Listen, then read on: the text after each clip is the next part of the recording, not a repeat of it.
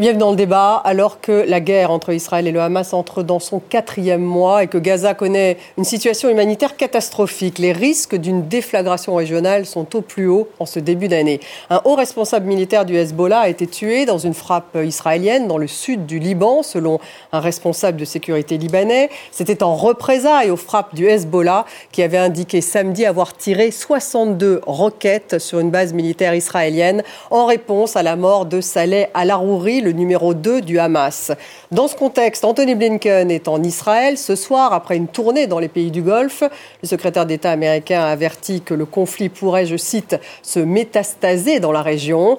En Arabie saoudite, les entretiens entre Blinken et le prince héritier MBS ont porté sur les attaques que mènent les Houthis contre les navires en mer Rouge en soutien aux Palestiniens.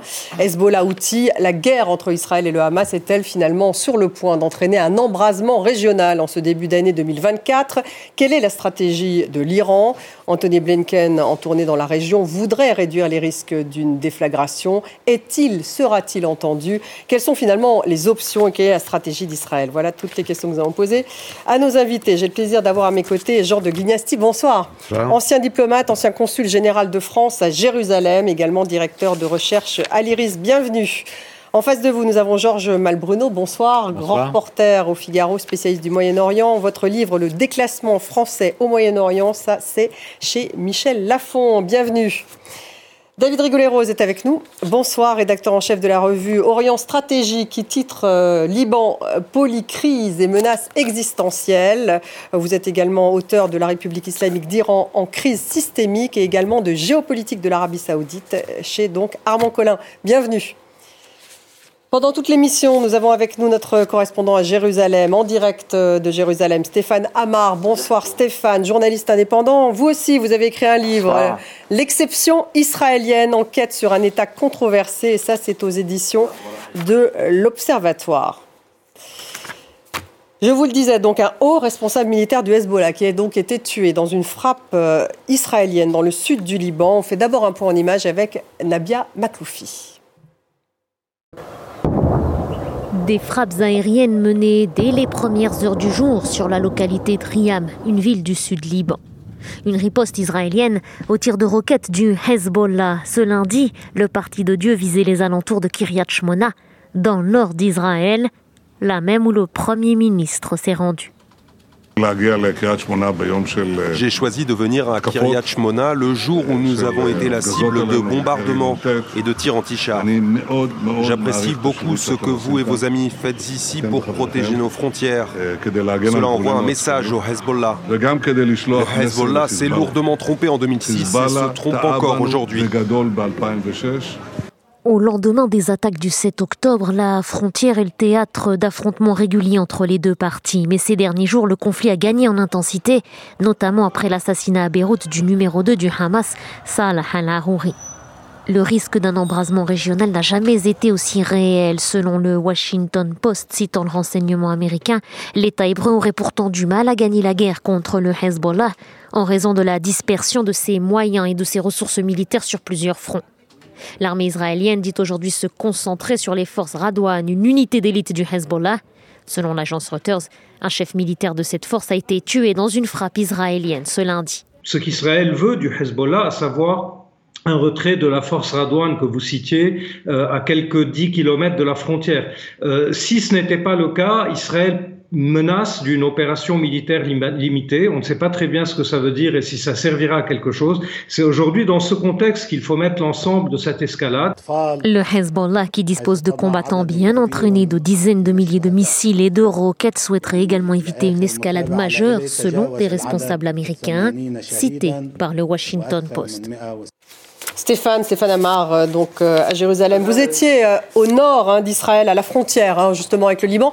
Il y a quelques jours, les tensions sont vives dans le sud Liban. Est-ce que la mort de ce chef militaire du Hezbollah va encore attiser l'escalade? Bien, en tout cas, euh, ce soir, l'armée israélienne a annoncé qu'elle montait encore euh, d'un degré son niveau d'alerte euh, dans le nord, où la situation est déjà très tendue depuis le 7 octobre, depuis cette attaque du Hamas, car le Hezbollah, en soutien aux Palestiniens, a immédiatement multiplié les tirs de roquettes vers le territoire israélien, si bien que la zone frontière a été quasiment totalement évacuée de civils. Il y a plus de 60 000 Israéliens qui ont quitté leur domicile, qui ont quitté leur localité euh, de la frontière euh, libanaise pour se réfugier euh, plus au sud. Et actuellement ne reste sur place eh bien, que quelques centaines de protecteurs de ces localités, ce qu'on appelle ici des kitat konenout, c'est-à-dire que les habitants s'organisent entre eux pour eh bien, garder leur village. Et il y a bien sûr des milliers de militaires, des milliers de soldats de Tsahal qui sont également postés en renfort à cette frontière libanaise dans la crainte eh bien, euh, euh, d'un embrasement euh, de la région, comme en 2006, cette guerre qui avait opposé durant plus de trois semaines l'armée israélienne au Hezbollah. Jean-Joël Bruno, qui était-il ce haut responsable du Hezbollah? On le sait Alors, c'était un apparemment le plus haut responsable militaire du Hezbollah qui a été tué jusqu'à maintenant, qui était justement en charge du Liban Sud. Donc c'est un, c'est un responsable important euh, qu'Israël a tué. Euh, en vous l'avez dit, euh, à l'attaque israélienne contre la station militaire du nord euh, de l'État hébreu, qui n'a pas fait de victimes, euh, laquelle elle-même, comme l'avait dit Cher Nasrallah, la riposte, la première riposte à l'assassinat de, de Saleh al-Arouri. Je crois qu'on on est toujours... Donc il y a une escalade il y a une escalade, mais on est toujours dans des limites. Je, ne crois pas à une escalade parce que euh, le Hezbollah n'y a pas intérêt. Il n'a pas intérêt. Il ne veut pas se laisser entraîner dans une guerre. Euh, peut-être que du côté israélien, euh, il peut y avoir une tentation de la part de Benjamin Netanyahou, qui a des difficultés quand même à Gaza, de faire diversion. En tout cas, le Hezbollah reste dans cette ligne qu'il a tracée, c'est-à-dire solidarité avec le Hamas, mais priorité, c'est protéger le Liban et on ne veut pas rentrer dans une grande guerre pour une raison assez simple, c'est que le Hezbollah aurait tout à perdre dans une guerre qui lui fait perdre cette capacité de dissuasion qu'il a acquise petit à petit depuis 2006. Et en plus, si on met ça, euh, si on ajoute à cela le fait que, moi je l'ai constaté lorsque je suis allé au, Liban il y a trois semaines, j'ai vu des, responsables du Hezbollah qui, qui m'ont confié qu'ils n'étaient pas très satisfaits du Hamas, qu'ils ne les avaient pas prévenus. Et donc, euh, ils, sont, ils ont le sentiment qu'on leur a volé la vedette en attaquant de manière, euh, de manière par surprise, selon un mode opératoire qui aurait pu être le leur dans une attaque prochaine contre Israël. Donc, Hassan Nasrallah l'a bien dit, on n'est pas, on, a une, une, une, posture calculée, je le cite, hein, calculée. calculée. Mmh. Donc ça veut dire qu'on reste pour l'instant dans cette position. On riposte, mais on riposte pas en profondeur contre l'État hébreu, mais on riposte le long de la, frontière. Mais il y a un risque, il peut, il y a un risque évidemment. Le risque, c'est le dérapage, David Rigoleros, éventuellement. Oui, oui. Euh, parce que... la, posture du Hezbollah, elle a toujours été très rationalisée hein, depuis longtemps. Hein. C'est effectivement très calculé, très paramétré. Mais en même temps, il y a une logique de provocation qui joue et qui fait que euh, euh, y a le, risque de dérapage n'est pas à exclure, c'est le problème. Et, et la pression est d'autant plus forte que du côté israélien, il y a une forme d'ultimatum plus ou moins explicite euh, qui demande que euh, le Hezbollah se retire en deçà du Litanie.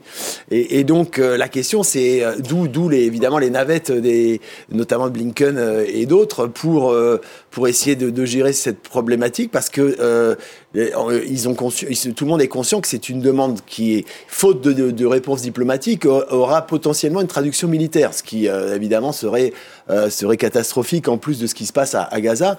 Et donc c'est une vraie inquiétude, d'où la formulation évidemment euh, d'Anthony Blinken sur le risque de métastasisation. Mais justement, est-ce que euh, Netanyahou veut entrer en guerre contre le Hezbollah? C'est ce que dit le Washington Post. C'est la question qui se pose. en tout cas, certains responsables américains. C'est la question essentielle, parce que le seul qui pourrait avoir un intérêt au maintien de la guerre et à l'embrasement, c'est Netanyahou, ne serait-ce que pour maintenir son, son pouvoir personnel. Et ce qui est intéressant, c'est que effectivement, on voit euh, apparaître une dimension, euh, j'allais dire, subjective et personnelle dans la façon de gérer le conflit qui n'existait pas auparavant. Israël avait une attitude parfaitement rationnelle, calibrée. actuellement, c'est calibré, comme on l'a dit, du côté du Hezbollah, euh, c'est calibré du côté de l'Iran, c'est calibré du côté de l'Arabie saoudite, et le seul qui n'est pas calibré, si je puis dire, c'est c'est Netanyahou, et c'est pour ça que, en fait, c'est quand même, à mon sens, j'ai rarement vu ça dans le passé. Blinken va consulter la Jordanie, les Émirats, l'Arabie saoudite, la Turquie, avant d'aller voir Netanyahou et d'essayer de faire comprendre au Premier ministre israélien et à la petite garde qui en plus fait de la surenchère, euh, Smotrich et Ben Gvir est un peu galant quand même, le ministre de la Défense, qu'il va falloir s'arrêter. On va y revenir. Stéphane Amar, Israël aurait beaucoup à perdre dans un engrenage avec euh, le Hezbollah Ce qui est important de dire, c'est que euh, cette tentation euh, d'attaquer le Hezbollah, elle n'est pas euh, du tout celle du gouvernement israélien seul, elle est celle de toute une population. J'ai pu le constater extrêmement clairement en me rendant sur place jeudi. tous les habitants, je dis bien tous les habitants que j'ai pu rencontrer, prônent une attaque préventive parce que, disent-ils, nous ne voulons plus vivre sous la menace permanente du Hezbollah. certes, il y a eu cette grande confrontation en 2006, mais depuis lors, le Hezbollah, donc en violant cette résolution du Conseil de sécurité, qui lui demandait de se retirer derrière le Litanie, euh, n'a cessé de, se rapprocher de la frontière euh, israélienne, euh, a creusé également des tunnels d'attaque, ce qui inquiète beaucoup les habitants.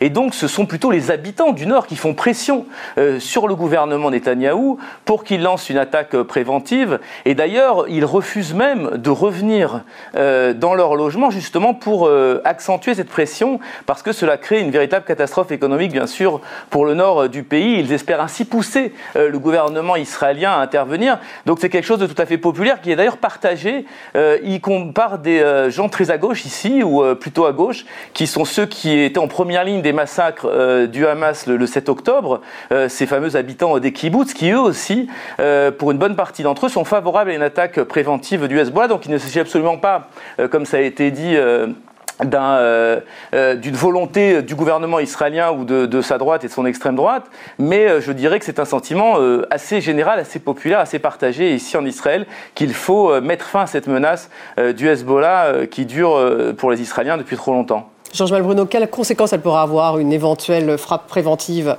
israélienne? C'est-à-dire le Hezbollah, c'est autre chose que le Hamas la capacité d'action du Hezbollah, euh, c'est, ce sont des missiles qui peuvent atteindre en profondeur Israël.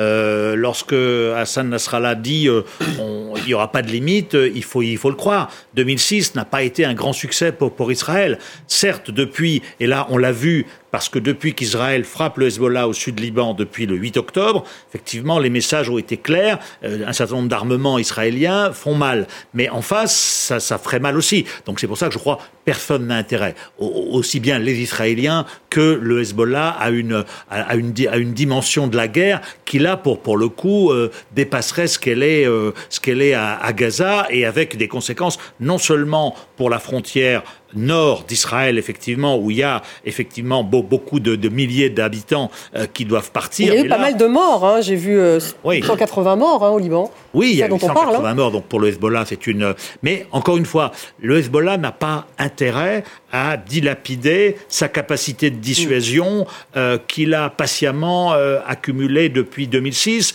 Et puis aussi, il faut se souvenir quand même que le Hezbollah est un mouvement chiite et que le Hamas est un mouvement sunnite des frères musulmans, que c'est pas le, le, grand amour entre eux. Ils se sont fait la guerre en Syrie et encore une fois, je vous le dis, ils n'étaient pas contents de ne pas avoir été informés. Il envoie bien des roquettes euh, en Israël, donc c'est ça le. Oui, solidarité, solidarité, mais avec une priorité, c'est protéger le Liban, comme l'a dit, elle répète, Hassan Nasrallah, et je pense qu'il faut le croire. David Rigolet-Rose, et l'Iran, en fait, euh, au final, est-ce qu'il y a une animosité qui grandit euh, du côté iranien? On n'est vraiment plus vraiment dans cette, ces négociations qui avaient pu avoir lieu justement avant le 7 octobre entre les États-Unis et l'Iran. La posture de l'Iran? Oui, mais elle n'a pas tellement changé, hein, d'une certaine manière. Euh, il y a toujours l'idée de, coordonner le front de la Moukawama, c'est-à-dire la résistance à Israël, et effectivement, le Hezbollah, c'est la pièce centrale, c'est le, joyau euh, de, l'Iran. Donc euh, l'Iran n'a pas non plus envie de sacrifier le Hezbollah. Mais, euh, bon, en même temps, effectivement, comme vous évoquez, il y a les tensions, notamment avec les frères sinoirs, hein, parce que le Nasrallah reproche implicitement aux frères sinoirs d'avoir finalement laissé filtrer des éléments d'information sur un scénario qui aurait pu se dévoiler au, nord avec la force Radouane, justement. donc ils n'étaient pas contents du tout, même s'ils sont obligés de manifester une solidarité, non pas de façade, parce que ça va au-delà quand même, ils ont des morts, mais Ils n'étaient pas contents du tout, pourquoi? Bah, Parce qu'ils n'ont pas été prévenus. Ils n'ont pas été prévenus et que des éléments d'information, finalement, ont été rendus publics sur les modalités, le modus operandi bah euh, qui aurait pu être mis en œuvre, justement, en Galilée, au nord. Et ça, ça évidemment, c'est un reproche qui, est fait euh, clairement euh, euh, Noir, qui, qui, a, qui est le responsable, effectivement, de, de, ce caractère publicitaire qui pose un problème au Hezbollah. Mais qu'est-ce que ça veut dire pour l'Iran, en particulier? L'Iran, l'Iran vous savez, l'Iran est à la tête de cet axe de la résistance. Vous avez le Hamas, vous avez le Hezbollah, vous avez les milices euh, irakiennes pro-iraniennes et les Houthis. Mais l'Iran n'a pas été prévenu et si, étant à la tête de cet axe de la résistance, si un jour cet axe de la résistance doit attaquer Israël, ça n'est pas les frères musulmans sunnites du Hamas qui vont en décider ainsi, c'est l'Iran. C'est pour ça que l'Iran a été très mécontent. Ismaël Haniyeh, le chef du Hamas, est allé en Iran au deuxième, à la deuxième semaine de l'opération pour dire pourquoi vous en faites pas plus? Et le monsieur que vous voyez là, Ali Khamenei, l'ayatollah Khamenei, lui a dit ça n'est ni dans l'intérêt de l'Iran, ni dans l'intérêt du Hezbollah d'avoir une guerre totale contre Israël. On maintient la pression, on manifeste sa solidarité, les Houthis en mettra, mais ça n'ira pas plus loin. Jean de Guignassi, vous qui êtes le diplomate, euh, pas de guerre totale, c'est ce que dit Jean-Marc oui. maintenant, mais ça veut dire guerre totale bientôt quand même, ça peut arriver. euh, je crois que l'Iran est évidemment intéressé à voir reconnaître son rôle régional par tout le monde. Alors il a commencé à, le faire euh, grâce à la médiation chinoise avec l'Arabie saoudite. Euh, et là, en fait, en fait, ce que l'Iran demande, c'est qu'on lui parle. En fait, c'est lui qui tient toutes les ficelles pour l'instant. Alors en dehors du caractère non contrôlable de, de la logique interne israélienne qui pourrait conduire effectivement à une escalade, ça a été très bien expliqué. en dehors du fait aussi que la survie politique de Netanyahou est liée à la poursuite d'un conflit au moins. Hein. C'est pour ça que, à mon sens, que ça dure si longtemps chez Gaza, euh, à Gaza. Il y a l'élément clé qui est que, euh, comme euh, tu l'as dit, les Houthis, le Hezbollah, les Houthis, donc ça continue à bloquer la mer Rouge, hein, N'oublions pas la Cisjordanie. il y a des armes iraniennes qui passent en Cisjordanie. Donc en fait, celui qui tire toutes les ficelles, c'est l'Iran. Et si on veut calmer jeu, il faudra lui parler. Il faudra lui parler. Donc, est-ce que Anthony Blinken parlerait aux Iraniens? On n'y croit bah, pas vraiment. Euh, les Américains l'ont déjà fait. Hein, de toute façon, euh, ça a été fait. D'ailleurs, il y a eu des négociations sur des libérations d'otages. Donc euh, les, discussions ont lieu. Simplement, elles ne sont pas évidemment forcément très conviviales. Hein. Ça, c'est logique. On n'est on est, on pas dans un cas de figure. On, on parle entre amis, mais, mais on parle par nécessité de toute façon, d'une manière ou d'une autre. Anthony Blinken, en tout cas, euh, n'est pas allé en Iran, mais il a fait le tour des pays du Golfe. En l'occurrence, il a vu MBS encore dans la journée. Euh, il se dirige, il quitte d'ailleurs l'Arabie saoudite euh, et devrait être donc en Israël ce soir. Le secrétaire d'État américain qui a parlé donc de métastase tout de même de ce conflit, métastase potentielle dans la région. Vous voyez ces images en direct, hein, puisqu'il s'apprête à décoller, à quitter l'Arabie saoudite pour aller justement en Israël. On va l'écouter. C'était une déclaration qu'il a faite justement dans les pays du Golfe. Le conflit pourrait facilement se métastaser et provoquer encore plus d'insécurité et de souffrance. Il est impératif de faire davantage pour éviter les pertes civiles. Beaucoup trop de Palestiniens, des Palestiniens innocents, ont déjà été tués. Stéphane, on voit qu'il annonce la couleur, hein, tout de même, Anthony Blinken, et qu'il va faire pression sur Benjamin Netanyahou. Les entretiens risquent d'être tendus. Oui, alors cette pression, euh, elle existe depuis euh, relativement longtemps. Il y a eu, euh, on s'en souvient, tout au début, après le 7 octobre, une solidarité, totale exprimée par les Américains avec la visite de Biden ici en Israël, l'envoi de ces deux porte-avions à proximité des côtes israéliennes pour mettre la pression précisément sur le Hezbollah. Et puis, dès que eh bien, les morts civiles sont accumulés dans la bande de Gaza, il y a eu une pression croissante des Américains, mais fort force est de constater que, alors que nous rentrons dans le quatrième mois de guerre, ces pressions ont eu un effet très limité. L'opération israélienne dans la bande de Gaza s'est poursuivie, elle s'est même intensifiée. On a maintenant largement dépassé les 20 000 morts selon le Hamas. On voit tous les soirs ces images de, Gaza avec cette population civile en première ligne. Et pourtant, l'opération israélienne se poursuit. Les Américains euh, ont euh, à éviter que le Conseil de sécurité de l'ONU euh, n'impose un cessez-le-feu à Israël. On sent bien que la position américaine est, compliquée. Il y a d'un côté ce souci exprimé, on l'a entendu à l'instant par Blinken, de protéger les populations civiles et en même temps, il y a évidemment un intérêt commun des Israéliens et des Américains à lutter contre ces supplétifs de l'Iran que sont le Hamas, le Hezbollah et, les Houthis. il y a un front là qui se forme et qui pourrait même euh, rassembler dans, un même camp euh, les Américains, les Israéliens et les Saoudiens euh, qui eux aussi s'opposent depuis plusieurs années aux Houthis et eux aussi pourraient participer à cette sécurisation de la mer Rouge qui est extrêmement importante bien sûr pour le commerce mondial. On va revenir d'ailleurs sur la position, la position de MBS. Un mot avant cela, Jean Duglignassi, justement sur ce qu'a dit à cet instant Stéphane Amar, vraiment Anthony Blinken qui répète qu'il veut demander à Israël de protéger les civils. Ça tombe encore là à l'instant. Euh, donc il va faire pression, bien sûr, sur le gouvernement de Benjamin Netanyahu. Est-ce que est-ce qu'il va être entendu à un moment donné? Bah, Pour l'instant, dire qu'il va faire pression, euh, c'est peut-être euh, aller un peu loin. Il peut, pour l'instant, il parle. Il y a eu dans toute l'histoire un moment où Israël a subi une pression directe américaine. C'est James Baker qui a bloqué 10 milliards de crédits à Israël. Le résultat a été immédiat, ça a été la conférence de Madrid. Exactement. Donc ça, c'est 1991. Donc, hein, 1991. Donc ça fait un Donc euh, pour l'instant, tant que, enfin, verba volante, comme on dit en latin, euh, les paroles, ça vole, on se protège, on, se, on gesticule. Mais il pourrait euh, menacer, par exemple, de ne plus livrer d'armes. Bah, Israël a trois jours de, de, de réserve de munitions. Hein. Donc euh, tout le reste, ça fonctionne avec les Américains. Si les Américains veulent quelque chose d'Israël, ils peuvent l'obtenir. La question qui se pose, c'est est-ce que la situation intérieure américaine, les surenchères éventuelles de Trump, tout ça, ça on est en pleine campagne électorale, est-ce que Biden a la volonté et le pouvoir de le faire? Biden, en tout cas, affirme encore à l'instant hein, qu'il voudrait que Israël, justement, protège ses populations civiles. Donc c'est effectivement ce discours hein, américain. Oui, mais Qu'est-ce que ça va euh, donner bah, Ça va donner que pour l'instant, ça n'a rien donné euh, sur cela. Vous êtes tous d'accord là-dessus. Il y a une côté israélien, on parle d'une nouvelle phase avec euh, maintenant nous a-t-on dit que le Hamas a été démantelé au nord. Bon, euh, on nous l'avait dit plus ou moins il y a quelques, quelques semaines. On va passer au sud et on va limiter. Il y a eu déjà, effectivement, sous la pression américaine, des, des retraits de, de, de réservistes israéliens. Euh, on va rentrer dans une nouvelle phase.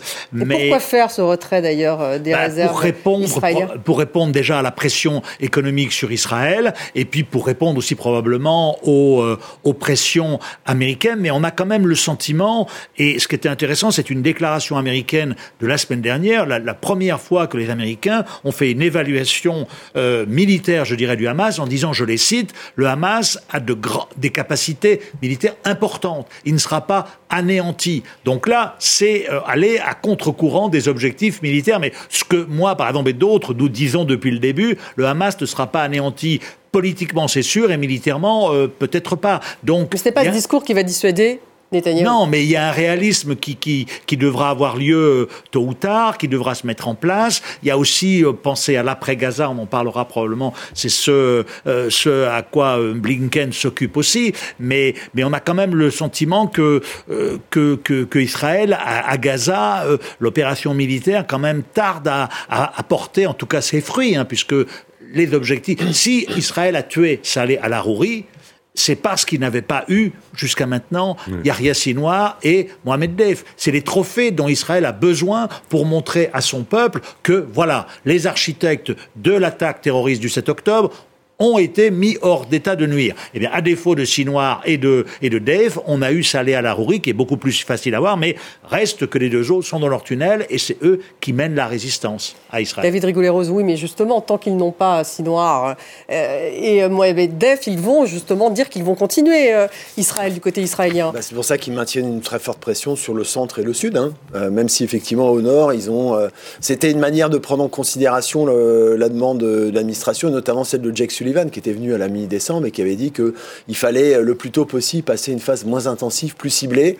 Donc c'est ce qui est un peu vendu en termes euh, actuellement. Et euh, quelle est la position des pays arabes puisque justement il a vu à la fois donc MBS, une déclaration d'ailleurs hein, du prince héritier saoudien qu'il souhaite aussi protection civile là aussi à Gaza et même euh, un arrêt des combats me semble-t-il. Donc il y a ah bah, une sorte de consensus ah au bah, sein des pays arabes ou pas du tout? Bah, En tout cas, pour l'arrêt des combats, oui, pour le, justement, compte tenu de la, catastrophe humanitaire. Mais par ailleurs, il y a une certaine prudence. il, y a une, forme de, il y a un silence hein, aussi euh, des pays arabes euh, euh, qui sont pris dans des contradictions. Bah, une, partie de ces pays arabes sont pas, sont pas mécontents que le Hamas soit écrasé par Israël. Mais il y a ça, quand même, qui joue un peu. Ça dépend lesquels, mais enfin, en tout cas, il y en a. Euh, et donc euh, ça joue aussi. Euh, ils veulent pas hypothéquer complètement. Euh, ils veulent pas s'aligner sur les Occidentaux, enfin sur les Américains, pour pas hypothéquer effectivement une image. Et notamment, il y a la rue arabe qui pose un problème évidemment dans toutes les dans tous les pays, puisque la cause palestinienne, elle reste quand même un vecteur de mobilisation important. et puis et puis en toile de fond, il y a la question du jour d'après, c'est-à-dire qui va participer financièrement, selon quelle modalité, puisqu'il y a des appels du pied pour ça. On sent pas qu'il y a un enthousiasme enthousiasme débordant de la part des pays en question, euh, justement parce qu'ils veulent pas cautionner euh, éventuellement euh, quelque chose qui pourrait leur être reproché. Donc ils sont embarrassés. Ils sont embarrassés, clairement. Et d'ailleurs, on le voit, dernier élément, on le voit sur les outils. C'est-à-dire ni l'Égypte ni l'Arabie saoudite n'ont manifesté leur des velléités de participer à la coalition maritime.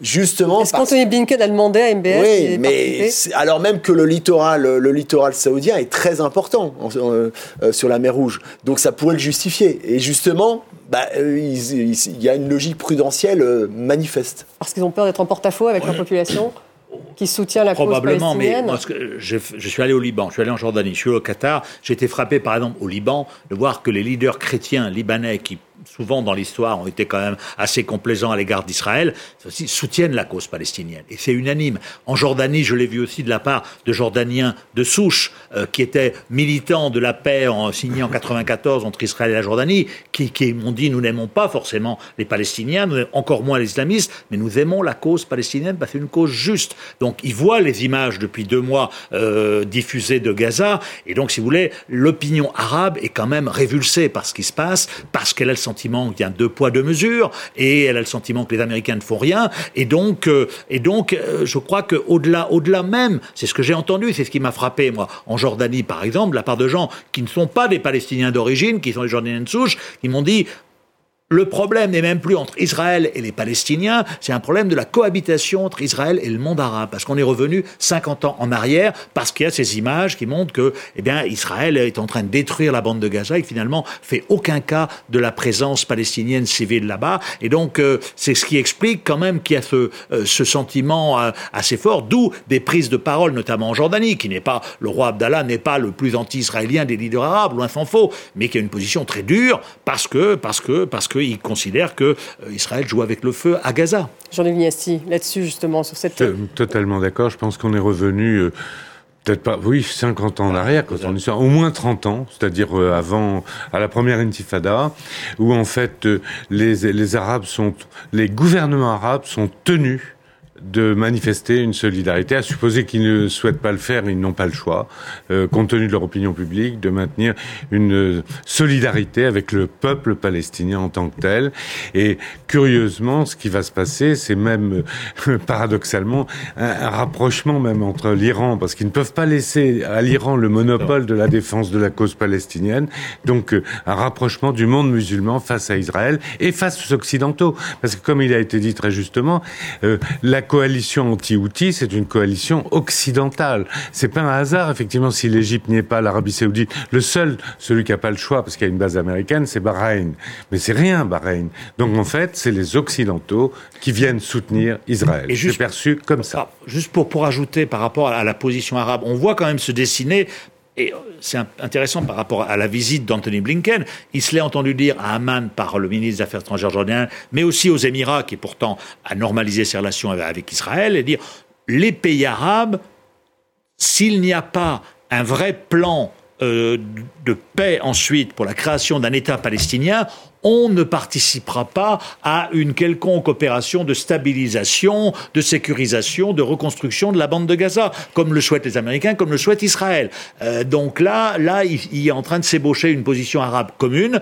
Est-ce que tous arriveront à, sur, par exemple, la, revitalisation d'une autorité ben oui, palestinienne C'est-à-dire, Israël le dit clairement, nous, nous allons euh, continuer nos opérations, nous allons détruire, et puis après, les pays du Golfe, grâce à leur, euh, à leur et l'Union européenne, et l'Union européenne vont financer la reconstruction. Les pays arabes ont dit non, c'est du déjà vu, on ne veut pas euh, cautionner, euh, cautionner une telle, euh, une, telle initiative qui ne mènerait à rien. Donc voilà, on va voir comment ça, ça se passe, mais c'est pour ça aussi que Blinken consacre autant de temps à aller à faire la, tournée de, de tous oui, ces parce qu'il est aussi allé en Turquie, il est aussi allé en, Grèce.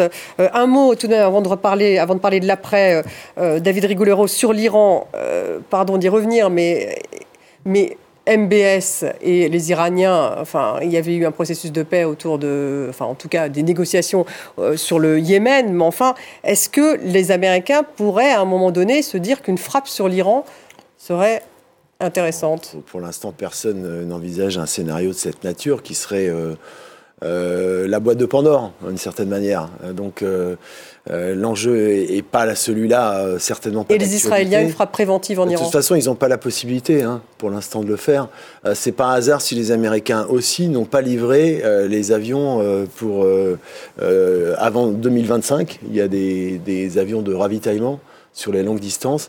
Ils n'ont pas été encore livrés, justement euh, alors ça a été interprété comme... Euh, Qui n'a pas été livré bah, En tout cas, il y, a eu des, y a des commandes euh, par les Israéliens d'avions de grande, de, grande distance pour justement des opérations potentielles.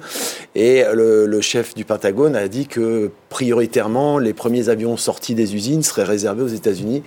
Et donc, ça ne serait pas livré de toute façon avant 2025. Sous-entendu, une opération éventuellement israélienne n'est pas concevable avant. Donc une opération préventive en Iran. Voilà, donc c'est une manière aussi pour l'administration de gagner du temps.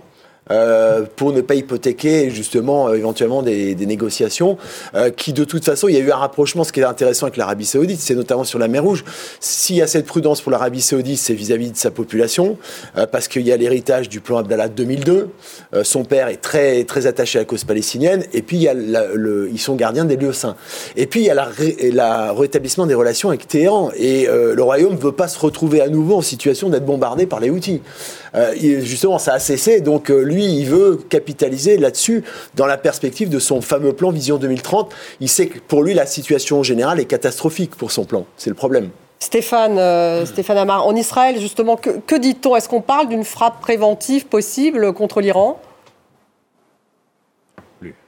Alors ça aussi, euh, c'est souhaité ouvertement par une partie euh, de la population. Euh, ça m'a été dit également par un habitant du Nord qui me disait on s'occupe maintenant du Hamas, il faudra s'occuper du Hezbollah et ensuite de l'Iran.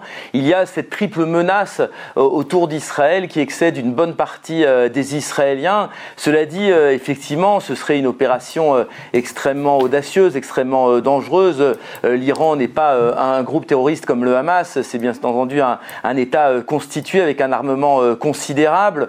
On observe, cela dit, ici, euh, avec un réel intérêt, euh, ce qui se passe à l'intérieur même de l'Iran. Il y a eu ces grandes manifestations l'an dernier, on s'en souvient, contre le pouvoir des mollahs, contre l'extrémisme, la radicalité de ce pouvoir envers sa population. Et puis, il y a eu la semaine dernière cette explosion sur la tombe de, de Soleimani qui a fait près d'une centaine de morts, que l'État islamique a revendiqué. Eh bien, ces désordres euh, à l'intérieur de l'Iran font espérer à Israël, c'est une vieille espérance du gouvernement israélien, qu'il y ait une déstabilisation de l'intérieur euh, de ce régime, ce qui serait d'une certaine manière un scénario rose euh, qui mettrait fin à cette menace que l'Iran fait planer sur Israël depuis de longues années, puisqu'il y a bien sûr, on s'en souvient, et c'est d'actualité, le, le, dossier nucléaire. Les Israéliens craignent que les Iraniens obtiennent l'arme nucléaire et donc cette menace prendrait prendrait une toute autre dimension. il y a donc, en tout cas, oui, pour l'instant, cet espoir d'en finir pacifiquement, si l'on peut dire, avec cette menace iranienne. Georges Malbono. Oui, moi, je, voudrais dire par rapport à tout ce débat sur l'embrasement, c'est que il y a trois ans, les Américains ont tué Qassem Soleimani à Bagdad. Quatre ans même, c'était en 2020 il n'y a pas eu de riposte iranienne. Euh, les Israéliens et les Américains ont tué Imad Mourniyeh, euh, le, chef militaire euh, du, Hezbollah en 2008 à Damas. Bon, il n'y a pas eu, il a pas eu de riposte militaire. Donc voilà, vous savez, on a affaire à des, moi, je, ce sont des cyniques pragmatiques, et donc ils vont pas aller dilapider leurs cartes dans une aventure militaire, etc. Ils font beaucoup de bruit et ils utilisent surtout ce, ce cet axe de, de, de, de la résistance pour faire pression. C'est ce qui se passe. Les aussi le font entre guillemets, avec beaucoup d'efficacité. On surestime... qui affirme là que justement il faut que ça s'arrête, euh, ces attaques des outils, il l'a dit donc en quittant. Oui, bah, les outils vont lui répondre quand, euh, quand Israël arrêtera à Gaza, nous on arrêtera. Donc c'est, c'est vous faites pression sur, sur Bibi Netanyahou pour qu'il arrête et nous on, on arrêtera. Effectivement, les outils, on surestime la, la, la, capacité iranienne à, à, donner des ordres aux Houthis, mais effectivement là il y a, une, il y a, une, il y a un vrai un rapport de force qui s'est instauré. Sur l'après, justement, manifestement, ça fait être euh, aussi l'objet donc de la venue d'Anthony Blinken et des discussions qu'il va avoir avec euh, Benjamin Netanyahou. Jean de Glignassi, sur l'après, donc euh, c'est vrai que les Américains depuis le début disent qu'ils veulent une autorité palestinienne qui administre. Alors là, il serait question de Gaza et de la Cisjordanie, qu'elle devrait être euh, revitaliser cette autorité palestinienne. Maintenant, on parle de peut-être euh, de plusieurs d'entités palestiniennes, même plutôt que de l'autorité palestinienne elle-même. Donc ça change un petit peu. Ben, ça change parce que l'autorité palestinienne, euh, euh, je parle pas de Mahmoud Abbas et encore, je suis pas sûr, mais a fait savoir et certaines de ses personnalités les plus marquantes et même ceux qui ont été pressentis pour euh, prendre le, commandement, si je puis dire, ont dit clairement qu'il n'y a pas d'autorité palestinienne sans le Hamas quelque part. Donc, donc ça devient une impossibilité à partir du moment où le Hamas est, qualifié de, à, juste titre d'ailleurs d'une certaine façon de d'organisation terroriste. Ni Israël ni les Américains ne peuvent accepter, euh, en tout cas maintenant, que le Hamas, même la branche politique du Qatar, fasse partie de l'autorité palestinienne. Donc on fait, on fait du rafistolage. Donc quand on dit euh, effectivement une autorité palestinienne revitalisée, concrètement, ça, ça pourrait marcher, mais il faudrait que le Hamas soit dedans. Et là, on est dans une difficulté majeure. David Rigoulet-Roser, de quoi parle-t-on quand on parle d'autorité ou euh, de, d'entité palestinienne? En tout cas, ce que demandent les Américains déjà, c'est qu'il n'y ait pas de retour de colons hein, à Gaza. Ça, ah, il y a plusieurs lignes rouges, oui. Euh, ça, le gouvernement israélien, a priori bah, Il est coincé, là, Netanyahou, parce qu'effectivement, sur son extrême droite, il y en a deux, Smotrich notamment, euh, et Ben Gvir, qui demandent euh, une recolonisation, alors même qu'on a oublié, mais enfin, c'est quand même un, ancien ministre assez marqué, hein, Ariel Sharon, qui avait décolonisé. C'est-à-dire, il avait expulsé Manu Militari, les colons, justement, de la bande de Gaza. Hein. 7000. Oui, c'est ça, en, en, 2005. Donc, c'est, voilà, plan de désengagement, à l'époque, dit unilatéral. Et donc, donc là, pour les Américains, il n'est pas question. Deuxième chose, c'est l'expulsion, évidemment, qui serait une nouvelle Nakba dans l'opinion arabe, pas question non plus. Donc la question, c'est quelle autorité, quelle administration, puisque Tsahal, et ça c'est intéressant pour les tensions entre l'établissement militaire et le gouvernement, Tsahal n'a pas du tout envie de prendre en charge là, une quelconque euh, occupation avec ce que ça impliquerait en termes de responsabilité civile, justement. Euh, donc la question d'une bah, d'une administration par une entité palestinienne est posée avec toutes les contradictions et les points d'interrogation euh, justement que ça, que, que, ça implique. Parce que euh, le, le gouvernement Netanyahou a dit pas de, pas de Hamastan et pas non plus de Fatahstan. Sous-entendu, pas d'autorité Ni Fatah ni Hamas. Oui, voilà, mais le problème, c'est qu'il faut quand même qu'il y ait quelqu'un. Euh, et là, on retrouve, c'est la quadrature du cercle. Stéphane, c'est après oui, effectivement, c'est un véritable euh, casse-tête euh, dont personne n'a la solution euh, pour l'instant. le ministre de la Défense Galante a avancé un plan en fin de semaine dernière, mais qui reste relativement flou. Il parle d'une administration civile qui serait confiée à une coalition de pays arabes, mais ces pays arabes, effectivement, pour l'instant, en tout cas, ne veulent pas en entendre parler. Les Israéliens ne veulent ni du maintien du Hamas, mais ni non plus de la réinstallation de l'autorité palestinienne dans la bande de Gaza. Ils ne savent pas bien comment, bien sûr, contrôler cette bande de Gaza qui est extrêmement peuplée. Ce qui est certain, c'est qu'ils veulent maintenir, et ils le réaffirment très régulièrement, une présence militaire dans la bande de Gaza sur le long terme, une présence donc de Tsahal qui viserait à empêcher la reconstitution de ce qu'on a vu le 7 octobre, c'est-à-dire d'une milice extrêmement puissante qui a surgi vers le territoire israélien et qui ensuite s'est réfugiée dans un réseau de tunnels absolument impressionnant qu'on découvre chaque jour. Donc les Israéliens s'appliquent actuellement à démanteler cette infrastructure militaire et ils veulent à tout prix empêcher qu'elle puisse se reconstituer. Ça passera notamment, très probablement, par la reconquête du fameux axe de Philadelphie, c'est-à-dire cette frontière entre Gaza et l'Égypte par laquelle sont passés tous ces armements, tout ce ciment, euh, tout ce qui a euh, permis au Hamas de faire euh, cette opération du 7 octobre. Donc c'est la priorité absolue. Il faut savoir que d'ores et déjà, l'armée israélienne installe des bases, des bases militaires dans la bande de Gaza. Georges Malbruno, alors pour une souveraineté palestinienne, là ben, Il y avait une idée qui avait été euh, lancé par les Égyptiens qui avaient un plan il y a, il y a quelques semaines qui, euh, qui consistait à, à, prévoir un gouvernement de technocrates justement pour contourner cette difficulté de dire bah, euh, pas de pas de pas de pas de Hamas et pas de pas de Fatah. Un gouvernement de technocrates alors Quoi, avec une jeune génération non pas forcément une jeune génération mais des vous savez, après, il, faudra, il faudra, le, le, Hamas continuera d'exister, mais au lieu d'avoir des Hamas qu'on connaît, qu'on voit, etc.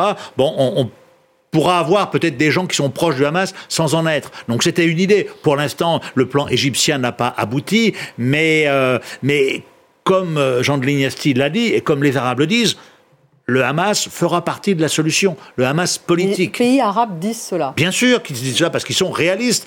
Quand je suis allé à Doha... totalement inacceptable pour Israël. Bien sûr, bien sûr que c'est totalement inacceptable. Mais euh, la ministre des Affaires étrangères française, qui n'est pas anti-israélienne, a dit l'avenir de Gaza ne se décidera pas par Israël. Donc à un moment donné, il faut qu'on soit logique avec nous-mêmes. Et la nouvelle donne du 7 octobre, et, et quand on interroge, comme j'ai fait Khaled Meshal à Gaza, nous, on est pour une scène palestinienne réunifiée, on est pour un, dialogue, un partenariat, non plus une domination. Et aujourd'hui, tous les reliquats de pouvoir de l'autorité palestinienne savent qu'ils ne sont rien s'il n'y a pas autour d'eux une représentation large qui inclut aussi le Hamas. Alors après, effectivement, ce ne sera pas le Hamas, mais je pense qu'on se dirige vers une façon, il faut retrouver, c'est ce que j'ai dit à Khaled Meshal, je lui ai dit, vous êtes infréquentable, certes, vous êtes populaire, vous résistez assez bien, mais vous êtes infréquentable. Comment vous allez euh, contourner ça? Je dis, changer de nom, etc. Peut-être qu'on va assister à un nouvel Hamas qui ne sera plus le Hamas, etc. Donc il faut trouver des, des solutions pour, euh, pour sortir de cette quadrature du cercle, sinon on va y rester pendant encore des mois et des mois. C'est peut-être d'ailleurs le calcul de, de Benjamin Netanyahu qui attend l'arrivée au pouvoir de Donald Trump. Oui. Jean oui. Pour justement un après. Ben, le, cet après, il n'est pas acceptable pour Israël, ce dont plus parle le temps Georges passe, Plus la situation devient intenable pour les États arabes, intenable pour Biden, qui aimerait bien que cette crise soit derrière lui avant les élections, comme d'ailleurs la, la, crise ukrainienne. Le sera-t-elle? Le seul qui a intérêt à la prolongation de la crise, c'est Netanyahou. Parce que tant qu'il y a la crise, il est au pouvoir. Donc euh, c'est il y a, y a, des éléments objectifs.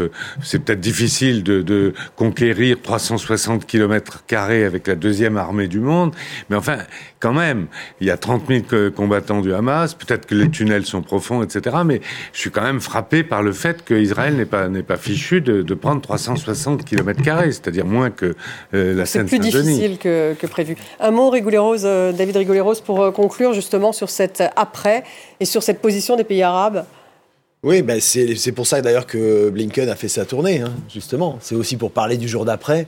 Euh, il finit par, euh, par Israël et le, les discussions vont être sûrement un peu tendues quand même euh, entre, euh, entre le secrétaire d'État et Netanyahou parce qu'il y a une surdité. Euh, notamment sur et puis la question des, des deux États évidemment qui qui est fantomatique de, et, et, avec l'obsession le, de Netanyahou effectivement c'est la guerre lui permet de rester au pouvoir, alors qu'il sait que les derniers sondages, d'ailleurs, qui ont, montré qu'il était totalement désavoué. Hein. La guerre, mais en même, temps, ce que disait Stéphane Amar, c'est qu'il y a une grande partie de la population israélienne, justement, qui se trouve euh, près du Liban, qui voudrait, qui veut continuer oui, mais à se battre. Par rapport à sa personne, il y a un désaveu, euh, clairement, euh, qu'on lui, on lui impute une responsabilité sur la faillite qui s'est produite, et y compris au sein du Likoud, d'ailleurs. Donc la question va être posée pas seulement vis-à-vis des autres partis, mais au sein même du Likoud. Merci beaucoup David Rigoulet-Rose. Merci Georges Malbruno.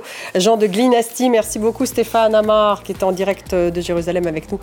Merci à vous tous de nous avoir suivis. Vous retrouvez l'émission sur les réseaux sociaux également, podcast. À demain.